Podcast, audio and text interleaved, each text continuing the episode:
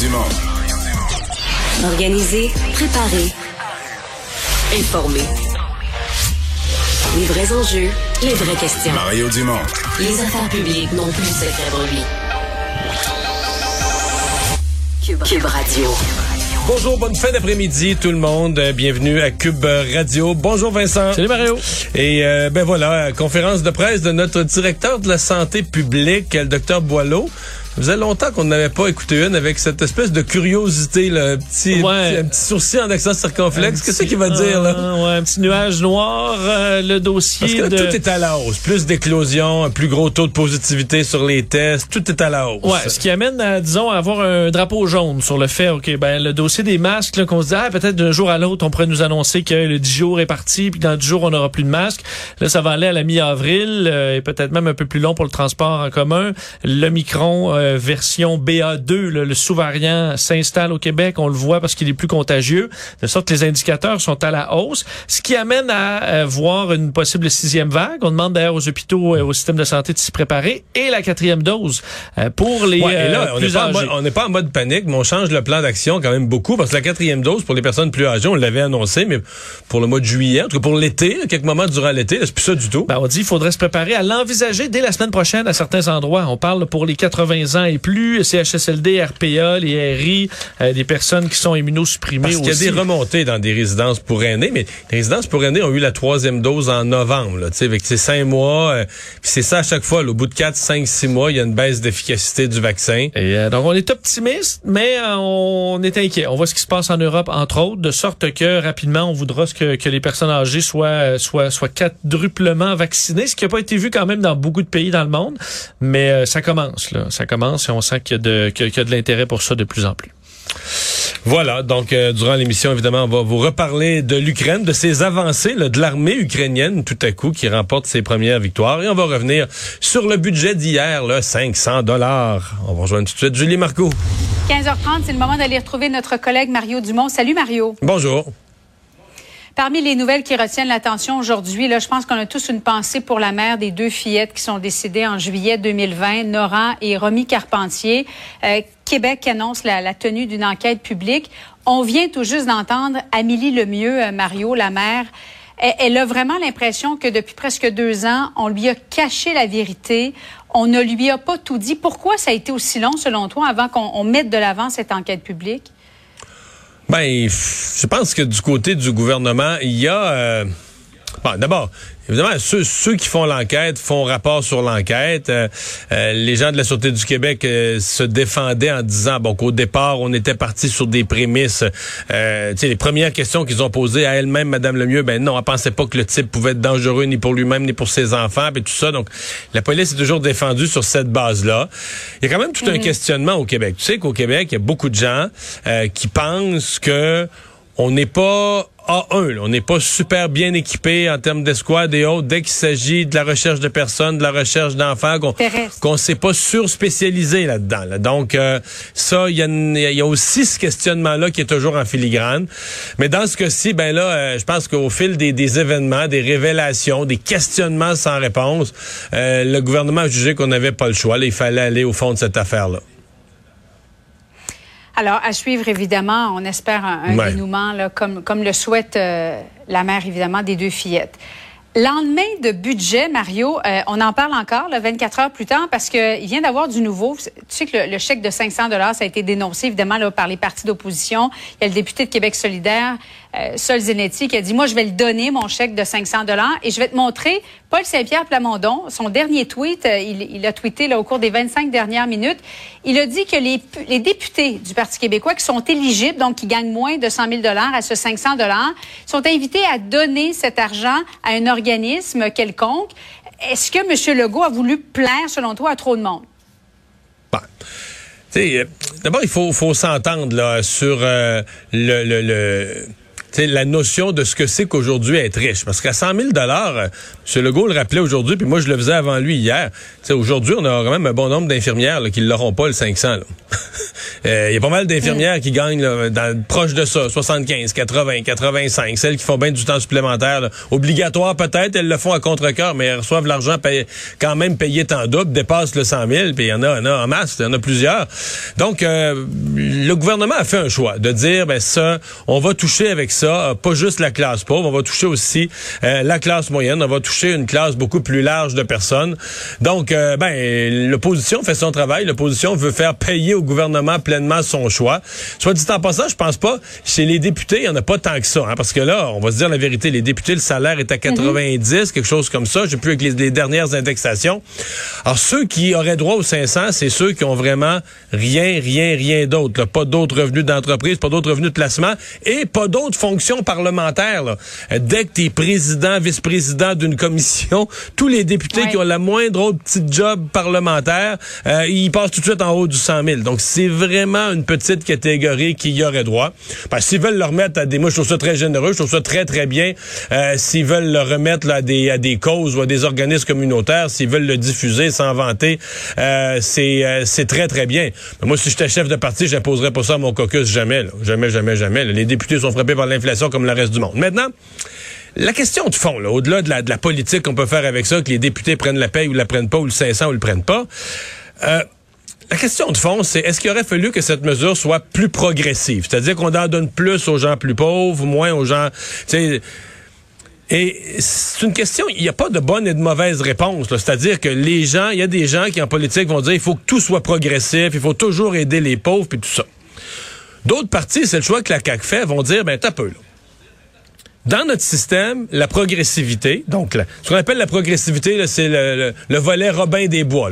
Prendre aux riches pour redonner aux pauvres. Hein. On prend de l'argent, on prend la moitié de la salaire des gens à plus haut revenu, puis avec ça, on paye de l'aide sociale, on paye la solidarité sociale, on paye des subventions salariales. Donc pour les gens à bas revenus, au salaire minimum, on leur redonne de l'argent et tout ça. Donc ça, c'est assuré par l'impôt sur le revenu. C'est assuré par les programmes de solidarité sociale. C'est assuré par euh, toute une série de mesures qui sont déjà là. Donc, euh, je te donne l'exemple d'un débat qu'on a déjà eu, les garderies. Est-ce qu'il fallait mettre les garderies tout au même prix? Ou à un moment donné, les libéraux ont dit, ben on va y mettre variable en fonction du revenu. Les gens vont payer un, salaire, un montant différemment, dépendamment de leur revenu, ils vont payer un montant différent. Là, on est revenu à un montant fixe. La question philosophique, c'est celle-là. C'est est-ce que tout, tout, tout ce qu'on reçoit ou qu'on paye doit être progressif, c'est-à-dire doit être toujours, toujours ben, favorisé? l'impôt est progressif, donc. Ben, c'est ça. Est-ce que tout doit l'être ou est-ce qu'on se dit, mhm. ben, à la base de notre système, là, il y a l'impôt pour faire ce job-là. Donc, quand tu mets en place des garderies, ben, les garderies, ça sera pas progressif. Tu mets en place une compensation pour l'inflation, ça sera pas progressif parce que la progressivité est déjà garantie par l'impôt. Les, deux se défendent. Les, deux se, les deux se défendent et c'est le débat politique auquel on assiste présentement. Là. Mais avant de parler du tramway de Québec, Mario, là, question pour toi. Les, les banques centrales osent les taux d'intérêt et vont le faire encore de manière récurrente au cours des prochains mois pour contrer l'inflation. Et M. Legault distribue 3 milliards de dollars et un peu plus aux Québécois et ça maintient en quelque sorte l'inflation. C'est pas un peu paradoxal? C'est certain. Quand tu compenses les gens pour l'inflation, tu remets de l'argent dans le système, ça a, ça a un effet inflationniste. Il n'y a pas de doute là-dessus. Bon, on dira, on dira que c'est pas proportionnel. L'inflation vient aussi de, de, d'un contexte international sur les prix de l'essence, mm-hmm. etc., d'un contexte beaucoup plus large. Mais tu as raison de le souligner, c'est une contradiction du gouvernement. Remettre de l'argent dans les poches des gens localement, euh, ça crée une, une pression inflationniste. Mais bon, le gouvernement... C'est toute l'hypothèse du gouvernement le fait de faire un crédit d'impôt, quelque chose qui est juste pour une fois, là, qui n'est pas un programme renouvelable, etc., tout est basé sur la confiance qu'ils reçoivent de leurs économistes, des économistes du Québec, des économistes du gouvernement, que l'inflation est un phénomène temporaire. Si l'inflation s'installait pour 4-5 ans, euh, l'approche du gouvernement serait pas la bonne. Donc le gouvernement a tout misé sur le fait de garde. L'inflation, on est pogné avec ça cette année. Ça sera plus là l'an prochain. Euh, ça va s'être calmé. Euh, et donc pour l'excédent, pour les, les, surplus de dépenses que cette inflation de cette année amène, ben on donne une compensation aux, gens. C'est tout simplement ça. Est-ce que la compensation, est-ce qu'on est plus généreux à l'offrir plus grosse à plus de gens parce qu'on est en année électorale? Mm-hmm. Peut-être. Je n'irai pas ça. Là. Regarde, euh, c'est tentant d'aider le monde en année électorale. De l'autre côté, ce qu'on peut pas reprocher au gouvernement, c'est que dans le budget, ils se sont quand même retenus de... Il n'y a pas 56 mesures là, pour les parents dont les enfants font ceci, puis les clubs sociaux. Il n'y a pas toutes sortes de petites mesures qui donnent des 50 pièces. Donc ça, ils se sont retenus de ça. Mais ils sont allés avec... le, le, prétexte de l'inflation a servi pour envoyer un montant à quasiment tout le monde. Mario, le tramway à Québec, je ne sais pas si tu as entendu le maire de Québec, Bruno Marchand, il était furax. Il a fait une sortie euh, très, euh, très sentie. Euh, dans le fond, ce qu'il dit au gouvernement du Québec, on n'est pas contre les banlieues, là, même si, bon, il l'avait dit, moi, j'en ai rien à foutre des banlieues de Québec. Je fais le tramway pour les gens de Québec, pour favoriser le déplacement. Qui a tort, qui a raison? Parce que dans le fond, Québec se plaint toujours de l'ingérence du fédéral et dans ce cas-ci, on a l'impression que c'est le gouvernement du Québec qui s'ingère dans des dossiers municipaux. Ouais, mais qui a tort? Regarde, les deux ont des... Euh, il y a un désaccord profond. Euh, ils ont décidé de part et d'autre que ça allait péter sur la place publique. Euh, je pense que le maire Marchand s'est un petit peu piégé, bon, en pensant que le gouvernement n'oserait pas l'affronter, a commencé à retirer l'appui de la Ville de Québec au troisième lien, alors que la CAQ, son programme est clair. La CAQ a toujours dit, nous, ça se tient dans un ensemble. C'est un troisième lien dans lequel il y aura du transport en commun qui doit se marier avec le tramway. Tout ça vient ensemble. c'est sûr que si t'enlèves sais, le deal, c'est euh, je te donne ton tramway. C'est pas du chantage, là. C'est une politique. C'est je te donne, ton, je te donne ton tramway, euh, tu nous écœures pas sur notre troisième lien, on connecte tout ça ensemble, puis ça va bien aller, puis on va avoir l'argent pour tout faire. Ça, c'est le deal. Alors, quand le, quand le maire commence à découper, il frustre la CAQ. En même temps, ce que fait la CAQ paraît inacceptable. C'est-à-dire que de se lancer dans le tracé, de bousiller le projet, je comprends le maire de devenir fâché euh, lui aussi. Le maire a dit, là, la CAQ est à deux pieds dans mes affaires, dans mes plates-bandes, sur la place publique. Les deux, je pense, ont utilisé des paroles sur la place publique pour mettre le feu aux poudres. Maintenant, si tu me demandes pour qui c'est le plus dommageable, ben là, je suis obligé de te répondre. Euh, le maire, là, il est élu, lui, là. Ça fait deux mois, trois, euh, trois mois. Le temps passe vite. Il trois mois qu'il est assermenté. Lui, sa prochaine élection, là, est loin, loin, loin dans le temps. Alors, le premier parti qui va être en campagne électorale, c'est la CAQ. Or, la CAQ est en chicane avec l'ancien maire de Québec, Régis Labaume. Puis tu sais comment est-ce que c'est, là? Si, euh, si tu quittes une job parce que tu t'es chicané avec le boss, bon, on va dire peut-être que ton boss était pas fin, mais si tu quittes cinq jobs consécutifs parce que tu t'es chicané avec le boss, on va finir par dire, ben c'est toi comme employé qui est pas endurable, tu comprends? Et là, la CAQ, ben, tu te chicanes avec le maire de Québec. On dit, ah, avec Labaume, ça marchait pas. Là, Bruno Marchand arrive, on dit, ah, ça a l'air que ça s'entend assez bien, il y a une lune de miel. Première chose qu'on sait, on se retourne la tête est en chicane, la CAQ est en chicane avec euh, Bruno Marchand aussi. là, le danger pour la CAQ, c'est qu'on va finir par se dire, ben voyons, ils sont pas capables de s'entendre avec les maires. Donc là-dessus, la CAQ doit garder ça à l'esprit, être très, très, très euh, prudent pour pas que ça devienne euh, une espèce de mode d'opération de chicaner avec les maires. Maintenant, on va se dire la vérité, là. En filigrane de tout ça, en toile de fond, c'est que la population a plus de moins en moins le tramway. Ça, c'est l'affaire. 40 en faveur, ouais. Euh, comme ils disent en anglais, and going down. Puis ça a plus tendance à être en baisse. Euh, plus le maire avait caché une étude sur le fait que ça allait ralentir. Là, ça a sorti dans le journal. Il était fâché un petit peu que ça sorte. Et ça, c'est le problème. C'est autant le problème politique de la CAQ, c'est à la veille d'une élection d'être en chicane. Mais le monde n'aime pas ça, en chicane. Puis là, ça a l'air d'être la faute un peu de la CAQ, encore en chicane avec le maire de Québec. Le problème politique de la CAQ, donc c'est celui-là. Le problème politique du maire de Québec, c'est que là, il faut qu'il vende son projet. Il faut qu'à un moment donné, le projet, il faut que les députés de la CAQ sentent que là, c'est un projet appuyé.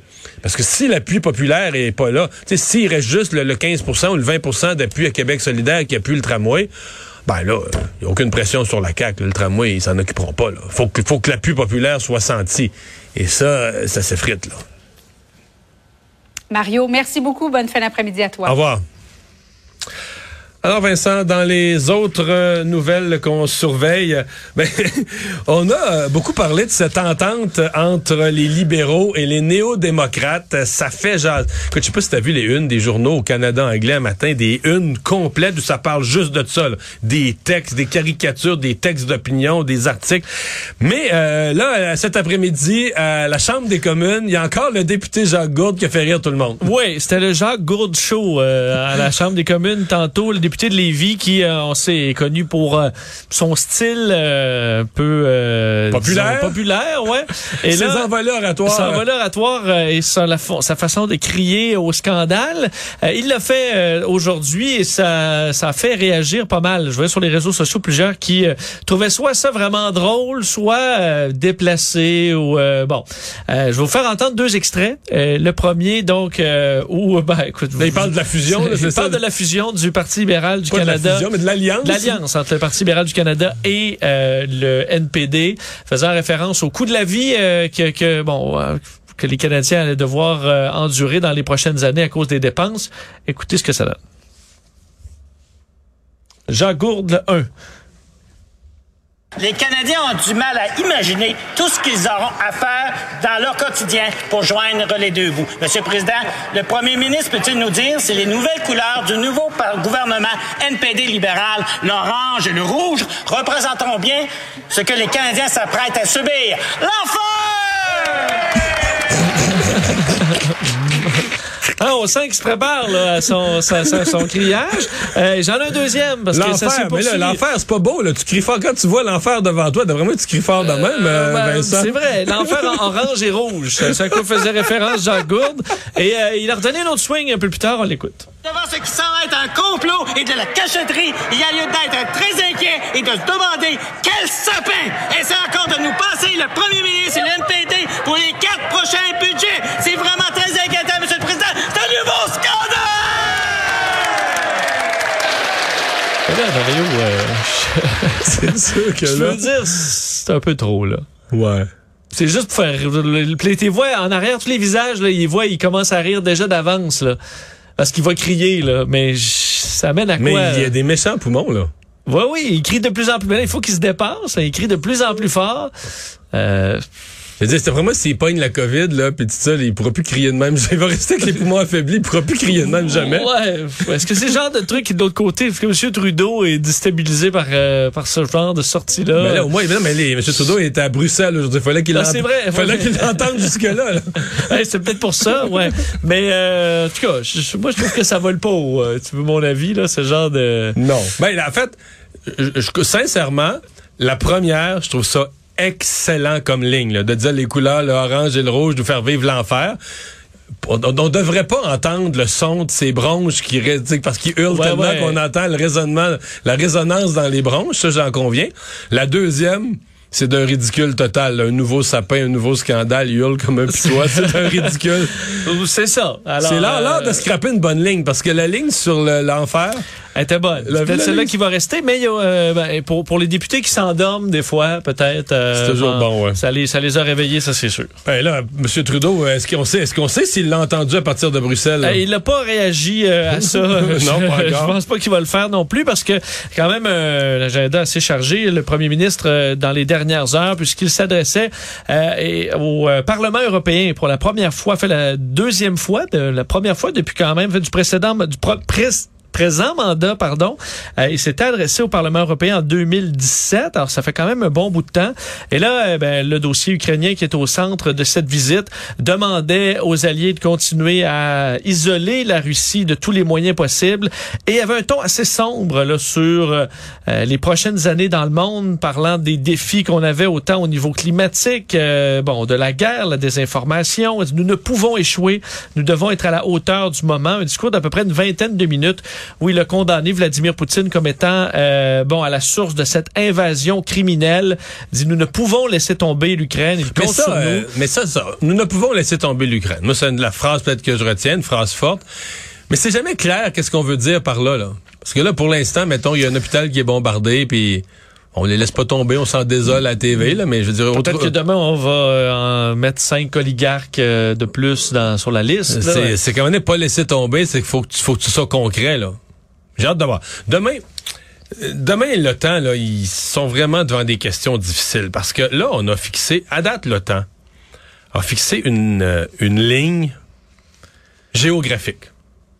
Faut pas toucher à un pouce du territoire de l'OTAN. La ligne rouge. là. La ligne rouge, très, très claire. Mais tant que c'est en Ukraine, c'est pas un pays de l'OTAN. On fournit des armes à l'Ukraine pour qu'ils se défendent, mais nous, on participe pas à cette guerre-là. On veut pas déclencher une guerre mondiale. Donc, on a, donc, on a tracé une ligne sur une base géographique. Or là, plus il y a des rumeurs, puis le président Biden le redit ce matin, il y a des risques que Poutine, surtout que Poutine n'avance plus, même peut-être qu'il recule sur le terrain, utilise de l'arme chimique, les pires, pires atrocités qu'on ait vues, là. Est-ce qu'il y a une ligne sur ce chemin-là? Est-ce que sur le chemin des atrocités, l'Occident, l'OTAN dit armes chimiques, armes biologiques, armes nucléaires. Est-ce que tu comprends ce qu'on pourrait faire? À dire là, on considère que l'utilisation d'armes chimiques en Ukraine, c'est une, une, déclaration de guerre contre l'OTAN. C'est ça. Donc une deuxième ligne, donc une ligne géographique. On protège le territoire de l'OTAN, mais une ligne, je sais pas comment l'appeler, une ligne des atrocités. une ligne à dire, regarde, là, c'est une guerre. Mais à un certain point, là, c'est ça passe plus. C'est quelque chose de, comme l'utilisation de petites bombes nucléaires euh, sur l'Ukraine où on peut dire ben ça c'est notre ligne si vous utilisez le nucléaire de toute peu importe la façon. On entre en, guerre le lendemain matin. Euh, ouais, on entre en guerre. Euh, T'as raison, ce sera un des débats parce que Joe Biden lui euh, s'envole pour l'Europe aussi un agenda assez chargé lui, parce que ça va se faire une série marathon là, de rencontres pour pour le président qui participe à trois sommets là en espace de 24 heures l'OTAN, le G7, l'Union européenne. Euh, J'espère qu'il va faire des siestes parce que mais avec le décalage horaire, et, compagnie. Alors, euh, on verra ça dans les prochaines heures. Et l'OTAN, d'ailleurs, décidait de déployer de nouveaux groupements tactiques, euh, entre autres en Bulgarie, en Roumanie, en Hongrie, en Slovaquie, pour renforcer les, renforcer les défenses. Et on a quand même répété que l'exclusion aérienne, on excluait ça. On voulait pas entrer en guerre avec la Russie, mais qu'on demandait à la Russie d'arrêter sa rhétorique dangereuse concernant le nucléaire, parce qu'on sait, ils en ont parlé à quelques reprises. Alors que du côté de Vladimir Zelensky, on, euh, ben lui, dans s'est adressé euh, via une vidéo euh, Internet au monde entier demandant euh, de l'aide pour, entre autres, Mariupol, les secteurs qui sont dévastés, et s'adresser au Parlement français aussi dans les dernières heures pour demander, entre autres, aux compagnies françaises qui n'ont pas quitté la Russie de le faire, parce que dans les géants, il y a Renault et le roi Merlin, entre autres, qui ont été pointés du doigt par le président.